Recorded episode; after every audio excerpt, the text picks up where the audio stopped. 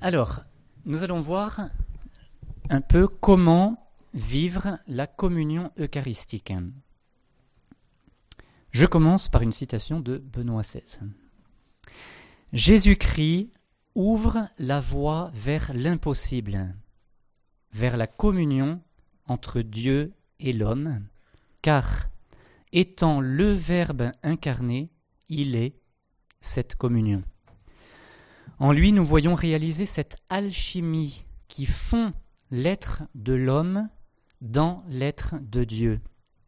Par conséquent, recevoir le Seigneur dans l'Eucharistie signifie entrer dans une communauté ontologique, une communauté d'être avec le Christ, pénétrer dans cette ouverture de l'être humain vers Dieu, qui est en même temps la condition d'une ouverture des plus profondes de l'homme à son prochain. C'est une description merveilleuse de ce qu'est la communion, une, alchimie qui fond l'être de l'homme dans l'être de Dieu. Le sommet de la vie chrétienne, ce à quoi nous aspirons au ciel, c'est la communion avec Dieu. Et ce n'est pas pour rien qu'on dit la communion, c'est-à-dire l'union avec. Eh bien, ce que nous vivons dans la communion eucharistique, c'est ce que nous vivrons éternellement au ciel. Sur terre, pour l'instant, c'est dans la foi. Et c'est pour ça que la communion est une anticipation de la vie du ciel. Donc la célébration du sacrifice eucharistique est tout orientée vers la communion, l'union intime des fidèles au Christ. Évidemment, c'est euh, dans la communion tout le trésor de l'Église qui est présent. Jean-Paul II disait la, la Sainte Eucharistie contient tout le trésor spirituel de l'Église, c'est-à-dire le Christ lui-même. Or, ce qui est précieux doit être protégé pour ne pas être galvaudé. Alors, on aurait pu euh, faire cette présentation de manière l'aborder de manière un peu plus spirituelle, parce qu'il y aurait eu beaucoup de choses très belles à dire sur les fruits de la communion, etc. Bon, volontairement, nous avons choisi de l'aborder au travers de problématiques euh, actuelles, très concrètes, parce que probablement ça, répondra à des questions euh, profondes, voire douloureuses d'aujourd'hui. donc on va essayer d'aborder ça de manière très concrète en deux parties. Hein, même si évidemment ça, a une dimension spirituelle aussi profonde. Donc dans une première partie, nous allons voir les dispositions intérieures qui sont nécessaires pour s'approcher de la communion eucharistique. Et dans une seconde partie, eh bien, on parlera des, de l'attitude extérieure qui doit favoriser ce moment de la communion. Alors d'abord, les dispositions intérieures pour communier. Voici ce que le catéchisme de l'Église catholique nous dit. Pour répondre à cette invitation, déjà très important, c'est une invitation de, Jésus. Nous devons nous préparer à ce moment si grand et si saint. Saint Paul exhorte à un examen de conscience, et le catéchisme cite Saint Paul dans la première lettre aux Corinthiens, versets 27 à 29, c'est très important cette citation. Qui mange ce pain ou boit cette coupe du Seigneur indignement aura à répondre du corps et du sang du Seigneur. Que chacun s'éprouve soi-même et qu'il mange alors de ce pain et boive de cette coupe. Car celui qui mange et boit, mange et boit sa propre condamnation s'il n'y discerne le corps. C'est quand même très impressionnant de voir que c'est dans la première lettre de Saint Paul aux Corinthiens, donc c'est le tout début de l'Église sur la manière de communier. Hein, et Saint Paul dit que si on ne discerne pas vraiment le corps du Seigneur, on mange et on boit notre propre condamnation. Alors, quelques points d'abord sur les conditions pour s'approcher de la communion. Bon, évidemment, il faut avoir des dispositions spirituelles de foi et d'amour. Le euh, catéchisme toujours dit, devant la grandeur de ce sacrement, le fidèle ne peut que reprendre humblement et avec une foi ardente la parole du centurion, qui dit, Seigneur, je ne suis pas digne de te recevoir, mais dis seulement une parole, et je serai guéri. quand on reprend cette phrase au, moment juste avant de communier, hein, on la reprend au centurion, et on peut se souvenir que dans l'Évangile, après que le centurion a dit cela à Jésus, il est dit, Jésus fut dans l'admiration de la foi du centurion, et il dit, Nulle part en Israël je n'ai trouvé une telle foi. C'est vraiment l'expression d'une foi profonde qui doit jaillir de notre cœur à ce moment-là. On peut penser aussi à la sainte crainte de Saint Pierre après la pêche miraculeuse. Seigneur, éloigne-toi de moi, car je suis un homme pécheur, dit-il en se prosternant devant Jésus. Alors voici comment le compendium résume les dispositions nécessaires pour la communion. Qu'est-il exigé, c'est le terme du compendium, pour recevoir la communion? Pour recevoir la communion, il faut être pleinement incorporé à l'Église catholique et être en état de grâce, c'est-à-dire sans conscience d'avoir commis de péché mortel. Celui qui est conscient d'avoir commis un péché grave doit recevoir le sacrement de la réconciliation avant d'accéder à la communion. Il importe aussi d'avoir un esprit de recueillement et de prière, d'observer le jeûne prescrit par l'Église, et d'avoir des attitudes corporelles dignes, entre parenthèses, gestes, vêtements, comme marque de respect envers le Christ. Alors on va reprendre un petit peu ces divers éléments qui sont donnés par le compendium. D'abord, nous évoquons les situations qui empêchent l'accès à la communion. Voici ce que dit le Code de droit canonique, c'est-à-dire la loi de, de l'Église. Il nous dit clairement qu'il y a des situations qui empêchent d'accéder à la communion eucharistique. Voici ce qu'il dit au numéro 915. Les excommuniés et les interdits après l'infliction ou la déclaration de la peine, et ceux qui persistent avec obstination dans un péché grave et manifeste ne seront pas admis à la Sainte Communion. Bon, une des situations les plus, les plus difficiles et les plus, euh, comment dire, euh, visibles aujourd'hui hein, est celle des personnes qui sont divorcées remariées. En l'an 2000, il y, a, à Rome une institution qui un institut qui s'appelle le Conseil pontifical pour l'interprétation des textes législatifs, parce que c'est pas toujours facile d'interpréter le droit de l'Église. Et donc on avait posé la question à ce, enfin, la question avait été posée, je ne sais pas par qui, à ce Conseil pontifical pour l'interprétation des textes législatifs, pour savoir si les personnes divorcées ou remariées étaient concernées par ce passage du Code de droit canonique qu'on vient de lire. Hein, c'est-à-dire ceux qui persistent avec obstination dans un péché grave et manifeste, ne seront pas admis à la Sainte Communion. Et euh, le Conseil a dit oui, euh, clairement, les personnes qui sont dans cette situation sont euh, visées par ce, cet article du Code de droit canonique. Dans son exhortation apostolique sur la famille donnée en 1981, Jean-Paul II avait expliqué que cette impossibilité d'avoir accès à la communion pour les personnes divorcées et remariées avait deux, euh, je dirais, sous-bassements, deux motifs, hein, un théologique et un pastoral. Voici ce qu'il disait. L'Église réaffirme sa discipline fondée sur l'Écriture sainte, selon laquelle elle ne peut pas admettre à la communion eucharistique les divorcés remariés.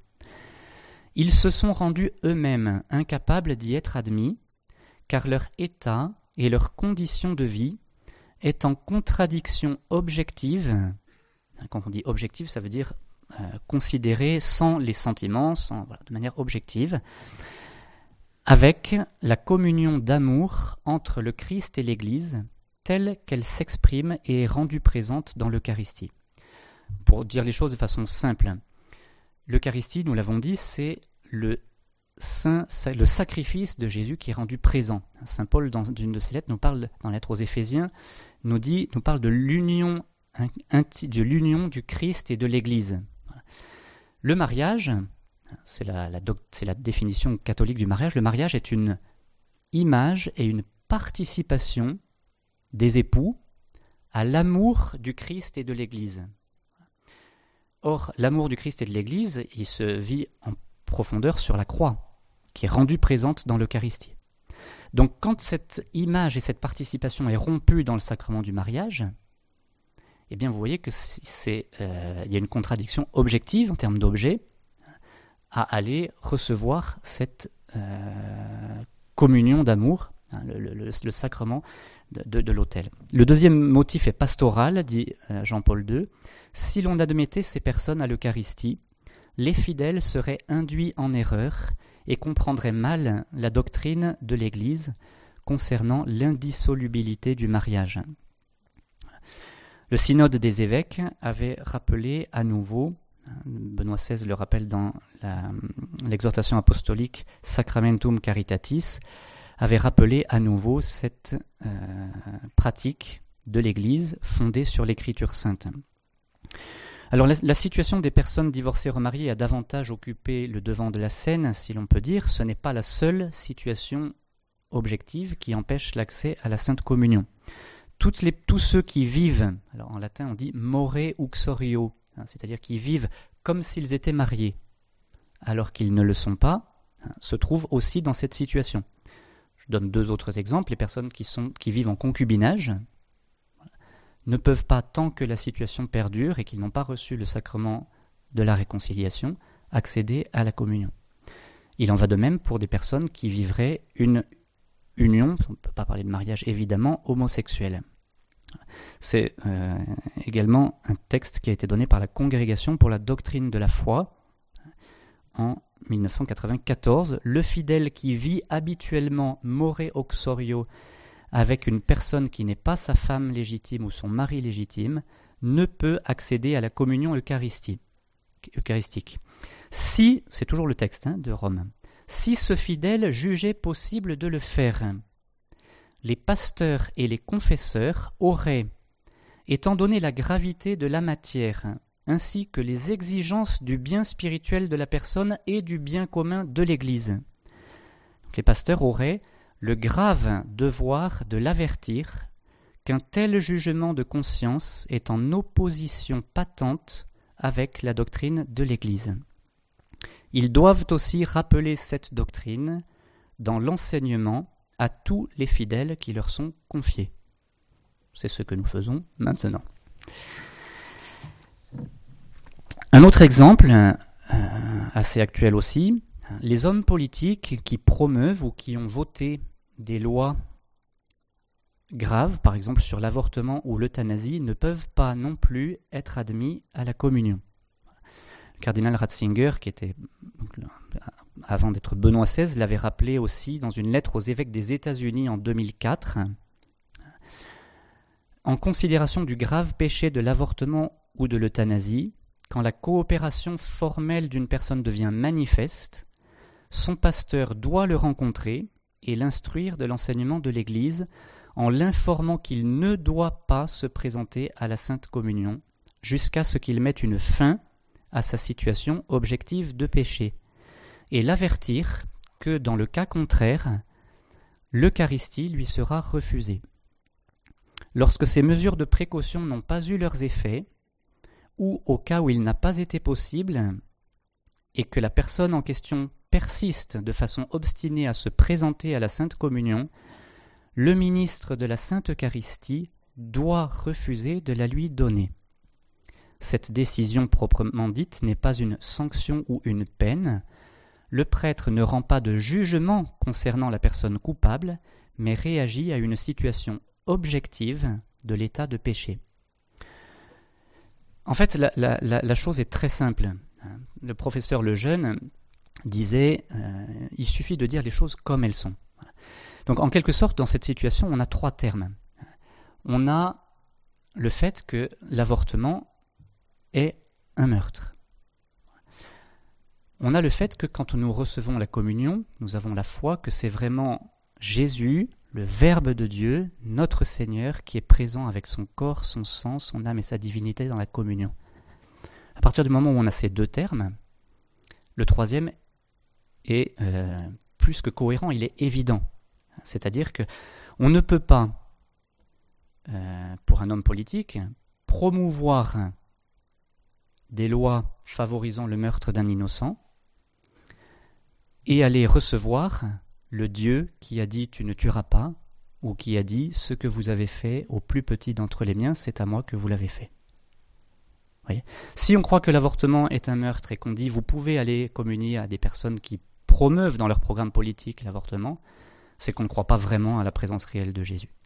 Si on croit vraiment à la présence réelle de Jésus et qu'on dit aux gens vous pouvez aller communier euh, dans cet état, c'est qu'on ne croit pas vraiment ce qu'est l'avortement. Les trois, c'est pas simplement une question de foi. Les trois, simplement en vertu du principe de non-contradiction, hein, ces trois termes ne sont pas tenables. On peut dire que euh, voilà, et puis donc de manière plus générale, alors on peut prier pour les évêques des États-Unis hein, qui doivent donner un texte sur ce sujet. Ils doivent se réunir entre le 15 et le 18 novembre euh, prochain pour donner un texte sur ce sujet, et ils sont l'objet de beaucoup de pression. Plus généralement, toute personne ayant conscience d'avoir commis un péché grave doit s'abstenir d'aller communier. Alors c'est une règle qui est très ancienne, c'est parce, que, comme euh, le, disent Jean-Paul II et Benoît XVI dans leur texte, hein, c'est une règle qui est fondée sur l'écriture sainte. Alors voilà par exemple ce qu'écrivait Saint Justin, dont on vous a déjà cité, qui écrivait dans les années environ en l'an 150. C'est la première génération après les apôtres. Personne ne doit prendre part à l'Eucharistie, sinon celui qui croit à la vérité de notre doctrine, qui a été baptisé pour obtenir le pardon des péchés et la nouvelle naissance, et qui vit selon l'enseignement que le Christ nous a transmis. Le fait de ne pas comprendre. Hein, beaucoup aujourd'hui disent, vous savez, quand Jésus parle de, sa présence réelle dans le, discours du pain de vie, hein, dans le chapitre 6 de l'évangile de Saint Jean, euh, beaucoup de personnes, des disciples, pas des ennemis de Jésus, des disciples de Jésus disent, cette parole est dure, qui peut l'écouter? Et beaucoup se mettent à l'abandonner. Aujourd'hui, beaucoup de gens disent par rapport à cet enseignement de l'Église, cette parole est dure, qui peut l'écouter? En réalité, le fait de ne pas comprendre cela, c'est un signe d'une double perte. D'une part, de la perte du sens du péché, et d'autre part, de la perte de la foi en l'Eucharistie. Benoît XVI écrivait La manière dont les personnes présentes reçoivent facilement en mains endroits le Saint-Sacrement comme si cela allait de soi, montre que beaucoup ne voient plus dans la communion qu'un geste purement cérémoniel. Alors priez pour, euh, Père Bernard l'a dit hier, hein, priez pour les pasteurs hein, qui ont à avertir des fidèles, hein, parce que c'est difficile à recevoir de la part des fidèles, et on le comprend parce que c'est une souffrance. Et c'est difficile aussi pour les pasteurs d'avoir à, le dire, à la fois en maintenant la vérité et à la fois en le disant dans la charité, parce que le but, c'est vraiment d'amener quand même à la communion à terme, mais après avec la conversion. Et, Quelques autres points sur euh, la préparation à la communion.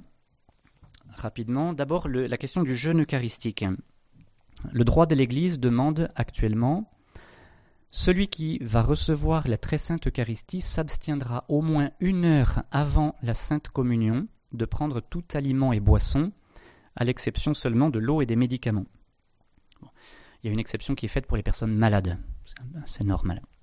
Dans le Code de droit canonique de 1917, il était demandé pour pouvoir communier de ne pas avoir pris de nourriture depuis minuit. C'est pour ça aussi qu'il n'y avait pour ainsi dire pas de messe le soir, parce que il faut tenir. Euh, Pie XII l'avait réduit ce jeûne eucharistique à trois heures avant la, avant la messe ou avant la communion, je ne sais plus. Bon. Le sens de ce. C'est vrai que le code de, 83 l'a assoupli encore. Une heure avant la communion, c'est très peu quand même. Hein. Peut-être qu'un jour, on pourrait euh, augmenter un petit peu. C'est vrai que c'est très peu, une heure avant la communion. Quel est le sens de ce jeûne eucharistique?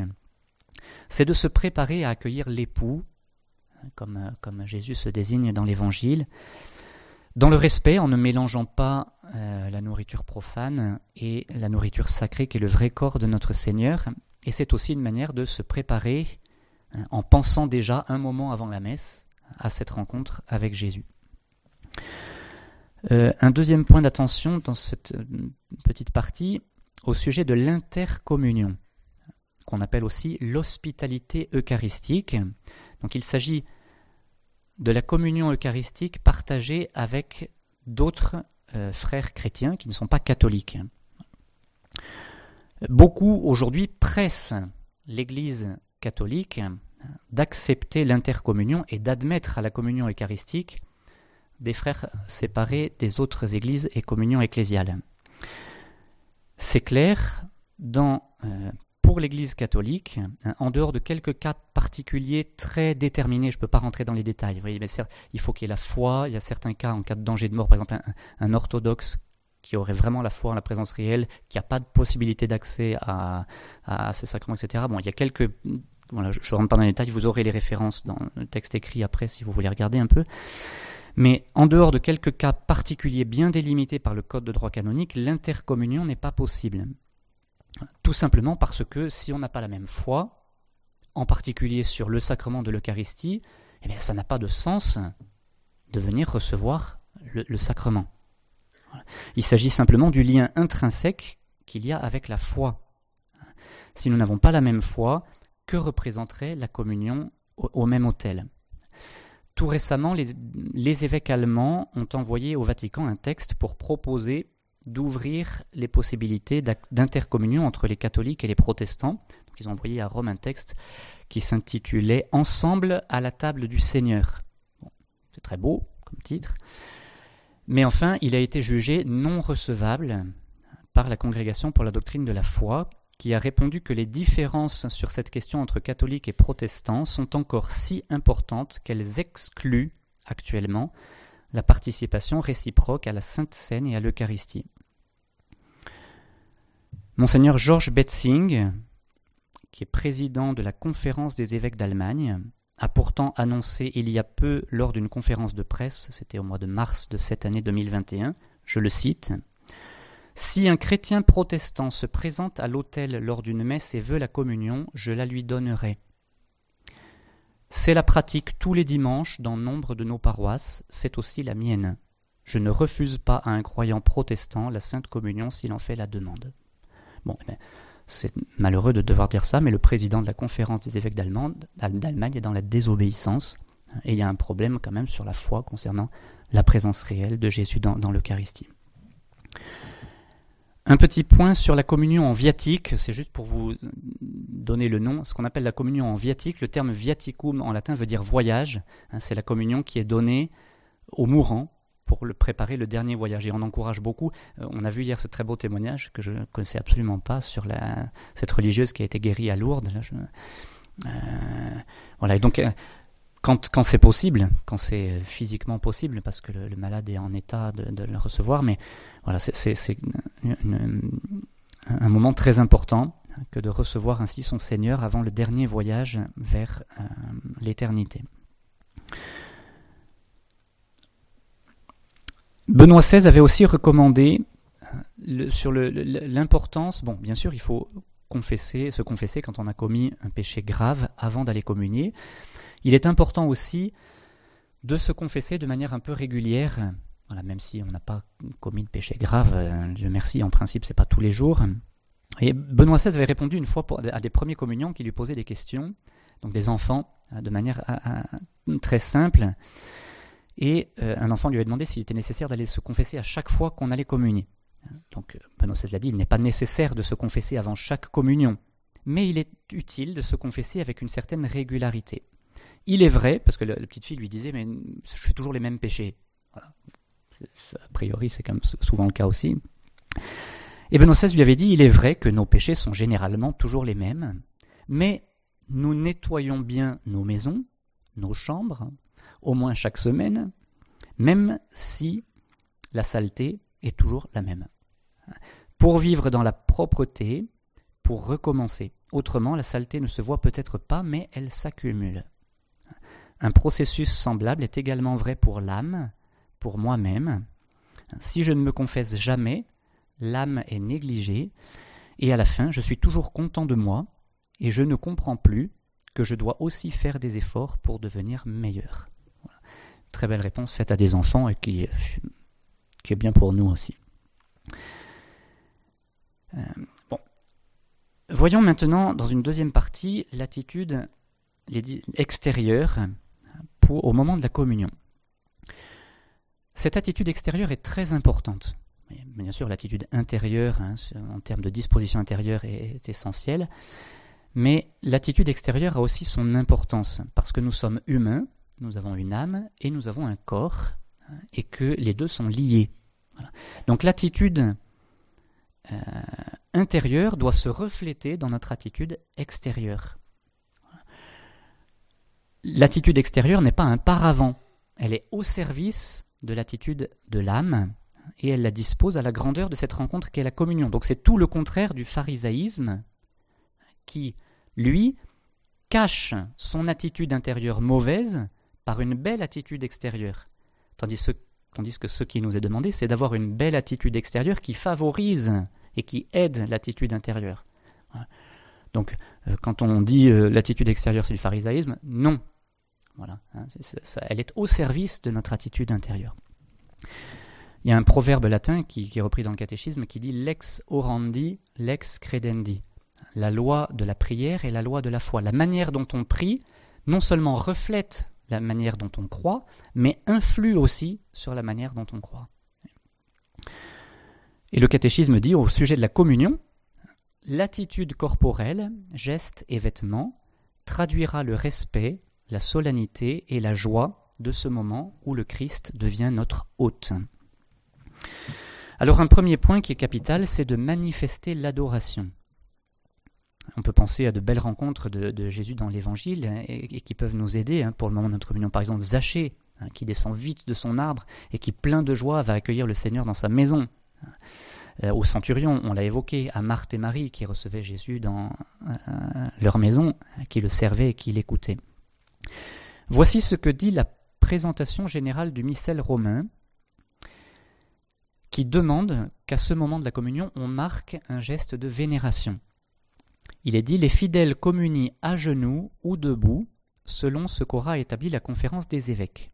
Quand ils communient debout, il leur est recommandé, avant de recevoir le sacrement, de faire un geste de vénération approprié.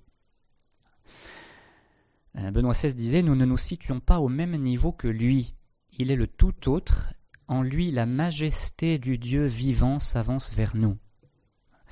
Euh, il, dit ensuite dans un passage, je n'ai pas le temps de tout vous lire, que, bon, bien sûr, les, formes d'adoration ont changé aussi au cours des temps. Pendant un temps, les moines de Cluny, aux alentours de l'an 1000, enlevaient leurs chaussures pour aller communier. Bon, évidemment, c'est pas très pratique, hein, on ne demandera pas de faire ça. Mais ça fait allusion euh, à, l'épisode du buisson ardent, vous savez, où Moïse enlève ses sandales parce qu'il foule une terre sainte en s'approchant de Dieu. Et ça dit quelque chose de très beau sur le sens de l'adoration qu'on doit avoir à ce moment-là, parce qu'on s'approche du buisson ardent où Dieu est présent. dans le buisson ardent, justement, Jésus, Dieu révèle son nom, hein, je suis celui qui suis. Et donc l'autel, la communion eucharistique, on s'approche de, ce buisson ardent. Alors un point important sur la communion, sur la langue. Père Bernard l'a déjà évoqué euh, à plusieurs reprises, je reviens sur certaines choses. On ne peut pas, dans le cadre de cette présentation, revenir sur l'histoire de la communion sur la langue. Je renvoie dans la note à deux, ouvrages très bien faits, dont vous pourrez retrouver les, références. Ce qu'il est important de relever, c'est que aujourd'hui, la manière de communier qui est demandée par l'Église, c'est la communion sur la langue.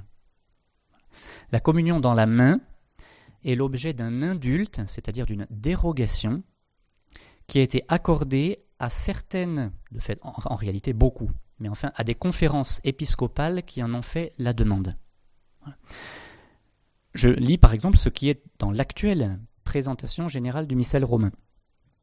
Le communion répond Amen et reçoit le sacrement dans la bouche, ou bien là où cela est autorisé, dans la main selon son choix. Donc c'est très clair, la communion c'est dans la bouche ou là où c'est autorisé, on est bien d'accord, c'est à beaucoup d'endroits, mais dans la main. Donc c'est en 1969 que euh, le pape Paul VI, par l'instruction qui s'intitule Memoriale Domini, le mémorial du Seigneur, a donné la possibilité d'obtenir un indulte. Le texte, il faut le savoir quand même, commence par déplorer que cette pratique soit entrée dans les mœurs sans autorisation. Beaucoup, y compris prêtres ou évêques, on donnait la communion ainsi, alors qu'à ce moment-là, ce n'était pas autorisé, ce n'était pas autorisé. L'instruction évoque ensuite les dangers qui peuvent résulter de la communion dans la main. Ce n'est pas une obligation, mais ce sont des dangers qui peuvent en résulter. Elle en évoque trois. Une moindre révérence envers l'auguste sacrement de l'autel, une profanation de ce sacrement, parce qu'évidemment euh, quelqu'un peut partir avec, hein, ce qui n'est pas le cas pour la communion sur la langue, ou une altération de la vraie doctrine. Après avoir donné les résultats de l'enquête qui avait été réalisée auprès des évêques, les évêques à cette époque-là, donc pour 69, se sont très majoritairement alors prononcés contre la communion dans la main. Le texte donne la position du pape Paul VI qui écrit C'est pourquoi, compte tenu des remarques et des conseils de ceux que l'Esprit Saint a constitués épiscopes pour gouverner les églises, Eu égard à la gravité du sujet et à la valeur des arguments invoqués, il n'a pas paru opportun au souverain pontife de changer la façon selon laquelle depuis longtemps est administrée la Sainte Communion aux fidèles. Et ensuite, le pape Paul VI va dire Cependant, en raison, etc., les conférences épiscopales pourront demander à Rome l'autorisation pour leur territoire donc la pratique générale est très claire, c'est qu'il n'y a pas la permission globale, mais que des conférences épiscopales pourront le demander. Donc c'est quand même important de le savoir, la communion dans la main aujourd'hui est le fruit d'une concession, mais n'est pas la règle générale de l'Église. Le pape Jean-Paul II avait répondu à cette question. Saint-Père, que pensez-vous de la communion dans la main? Réponse de Jean-Paul II. Une lettre apostolique a été écrite qui prévoit que pour cela il faut une autorisation spéciale valide mais je vous dis que je ne suis pas en faveur de cette pratique et que je ne la recommande pas non plus. Cette autorisation a été accordée en raison de l'insistance particulière de quelques évêques diocésains. Euh, j'évoque également trois points euh, complémentaires. Euh, d'abord, le, fait, vous l'avez entendu déjà, hein, que le catéchisme insiste aussi sur les gestes et les vêtements voilà, pour qu'on ait une tenue convenable quand on s'approche de la communion. Bon, la communion sous les deux espèces a, aussi des, est aussi permise dans certains cas. Il faut, euh, si vous voulez, que le respect soit. Il y a des normes très strictes pour ça. Hein, je ne peux pas vous les lire toutes, vous aurez les références. Mais euh, bon, évidemment, le danger, si vous voulez, d'un manque de respect, même, non recherché à cause du, précieux sang qui, peut se, répandre, hein, est, plus dangereux. Donc il faut que ce soit très bien fait, hein, et c'est pour ça que ce n'est pas généralisé, parce que c'est plus difficile euh, de, le faire. Et puis un point important, c'est l'usage recommandé, toujours actuellement, des plateaux de communion. La présentation générale du missel romain l'évoque à deux reprises, et l'instruction Redemptionis Sacramentum précise il faut maintenir l'usage du plateau pour la communion des fidèles afin d'éviter que la Sainte Hostie ou quelques fragments ne tombent à terre.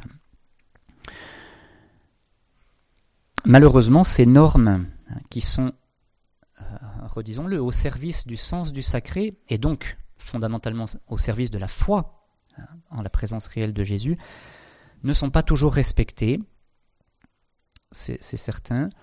Euh, le, texte qu'on vient de citer, la Redemptionis Sacramentum, qui a été donné, je ne me rappelle plus si en 2004 ou 2005, donc c'est Jean-Paul II qui, dans sa dernière encyclique sur l'Eucharistie, que Frère Xavier a mentionné plusieurs fois, Jean-Paul II avait demandé un texte pour euh, euh, corriger un peu des abus qu'il y avait dans la célébration de la messe et pour rappeler certaines normes importantes pour encadrer justement de, respect, pour entourer de, respect le Saint-Sacrement pendant la messe.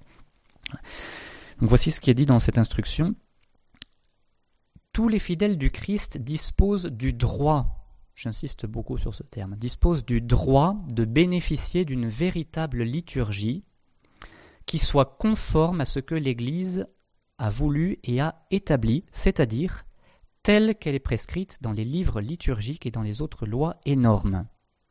De même, le peuple catholique a le droit d'obtenir que le sacrifice de la Sainte Messe soit célébré sans subir d'altération d'aucune sorte, en pleine conformité avec la doctrine du magistère de l'Église.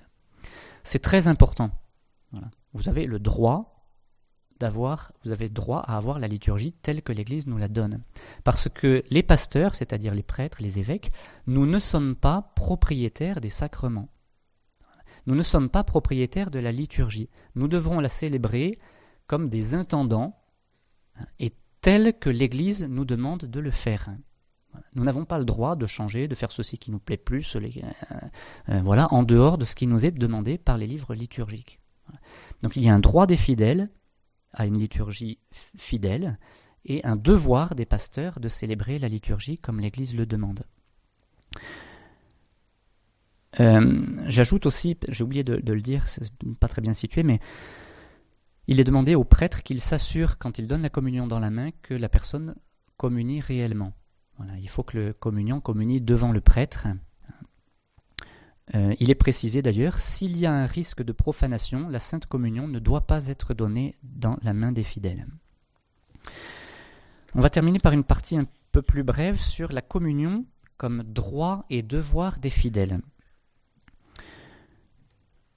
La, communion, on l'a dit parce qu'on a évoqué plusieurs fois ce discours de Jésus, est vitale pour un chrétien. On se rappelle la parole de Jésus, celui qui mange ma chair et boit mon sang a la vie éternelle. Et puis c'est dit aussi sous forme négative. Amen, Amen, je vous le dis, si vous ne mangez pas la chair du Fils de l'homme et si vous ne buvez pas son sang, vous n'avez pas la vie en vous. Donc à partir du moment où la communion est une nécessité pour l'âme, eh bien, euh, le fidèle, on, va, on va le préciser, sous, certaines conditions, nous avons droit à recevoir la Sainte Communion. Donc c'est un droit et un devoir. L'Église, on l'a déjà dit, commande euh, la communion pascale au moins une fois dans l'année. Bon, euh, c'est le minimum pour vivre. Hein. Moins que ça, on meurt. Hein. Par contre, par contre, attention, elle commande aussi la participation à la messe tous les dimanches. Donc il n'y a pas l'obligation stricte de communier à la messe tous les dimanches. Mais voici ce que dit le catéchisme. Il est conforme au sens même de l'Eucharistie que les fidèles, s'ils ont les dispositions requises, communient chaque fois qu'ils participent à la messe. L'Église fait obligation aux fidèles de participer les dimanches et les jours de fête à la divine liturgie et de recevoir au moins une fois par an l'Eucharistie, si possible au temps pascal, préparé par le sacrement de la réconciliation. Mais l'Église recommande vivement aux fidèles de recevoir la Sainte Eucharistie les dimanches et les jours de fête, ou plus souvent encore, même tous les jours. Donc c'est à la fois un droit et un devoir pour les fidèles de communier, ce qui ne signifie pas que c'est une obligation de communier à chaque messe. Voici ce que dit le Code de droit canonique. C'est la loi de l'Église. Tout baptisé qui n'en est pas empêché par le droit peut et doit être admis à la Sainte Communion. Voilà. Donc c'est un devoir pour les pasteurs de donner la communion à des fidèles qui y ont droit, qui ne sont pas empêchés par leur situation et qui la demandent. Le, Code de droit canonique précise encore, hein, plus clairement encore, les ministres sacrés ne peuvent pas refuser les sacrements aux personnes qui les leur demandent opportunément qui sont dûment disposés et qui ne sont pas empêchés par le droit de les recevoir.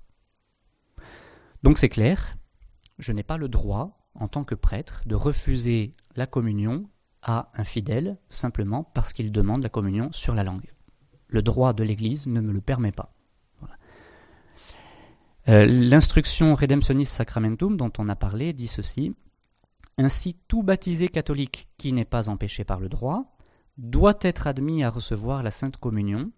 Par conséquent, il n'est pas licite de refuser la Sainte Communion à un fidèle pour la simple raison, par exemple, qu'il désire recevoir l'Eucharistie à genoux ou debout. Tout fidèle a toujours le droit de recevoir, selon son choix, la Sainte Communion dans la bouche.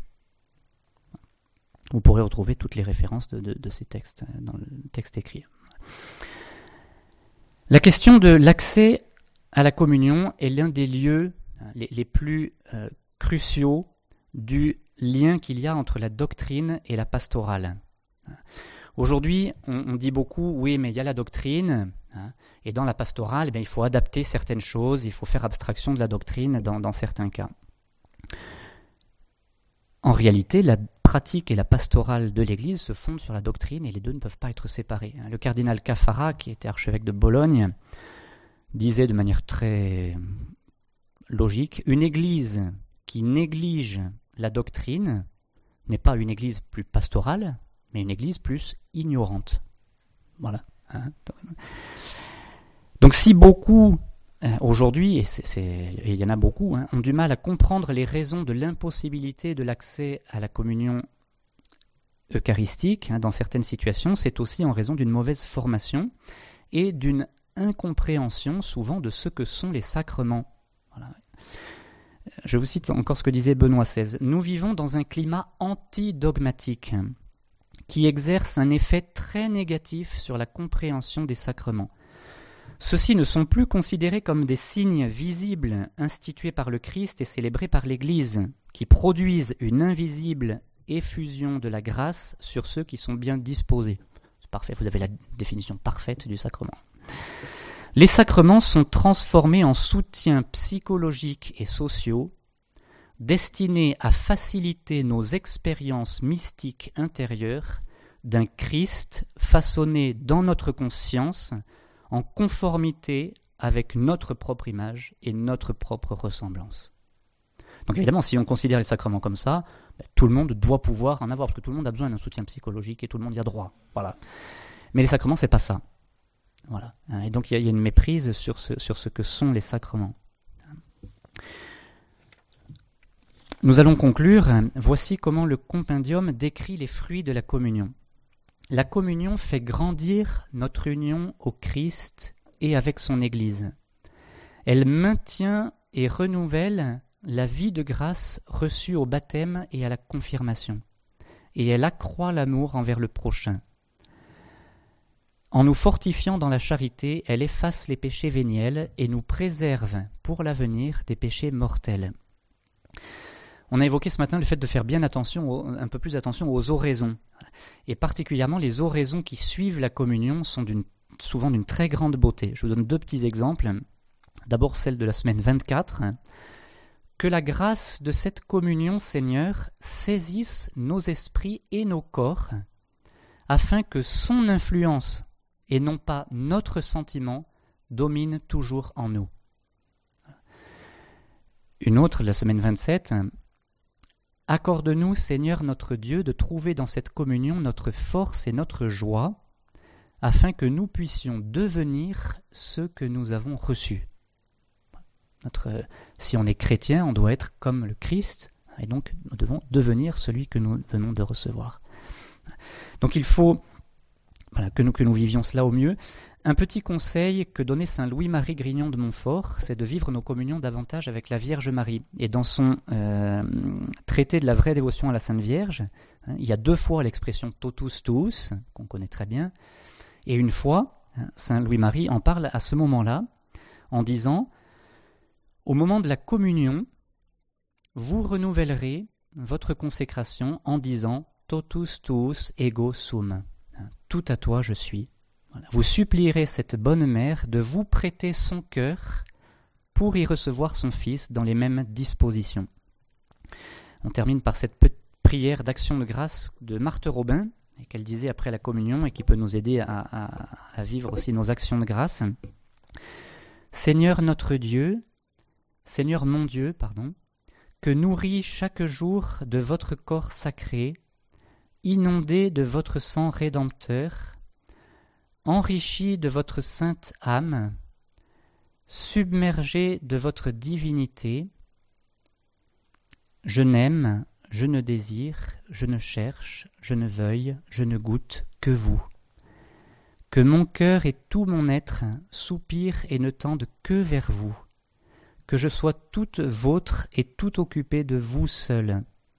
Que je demeure perpétuellement avec vous, en vous, uni à vous, pour être consommée tout entière dans la fournaise ardente de votre divin cœur, filialement unie au cœur immaculé de ma maman chérie, par qui je veux vous glorifier, vous louer, vous servir, vous obéir à jamais, ainsi soit-il.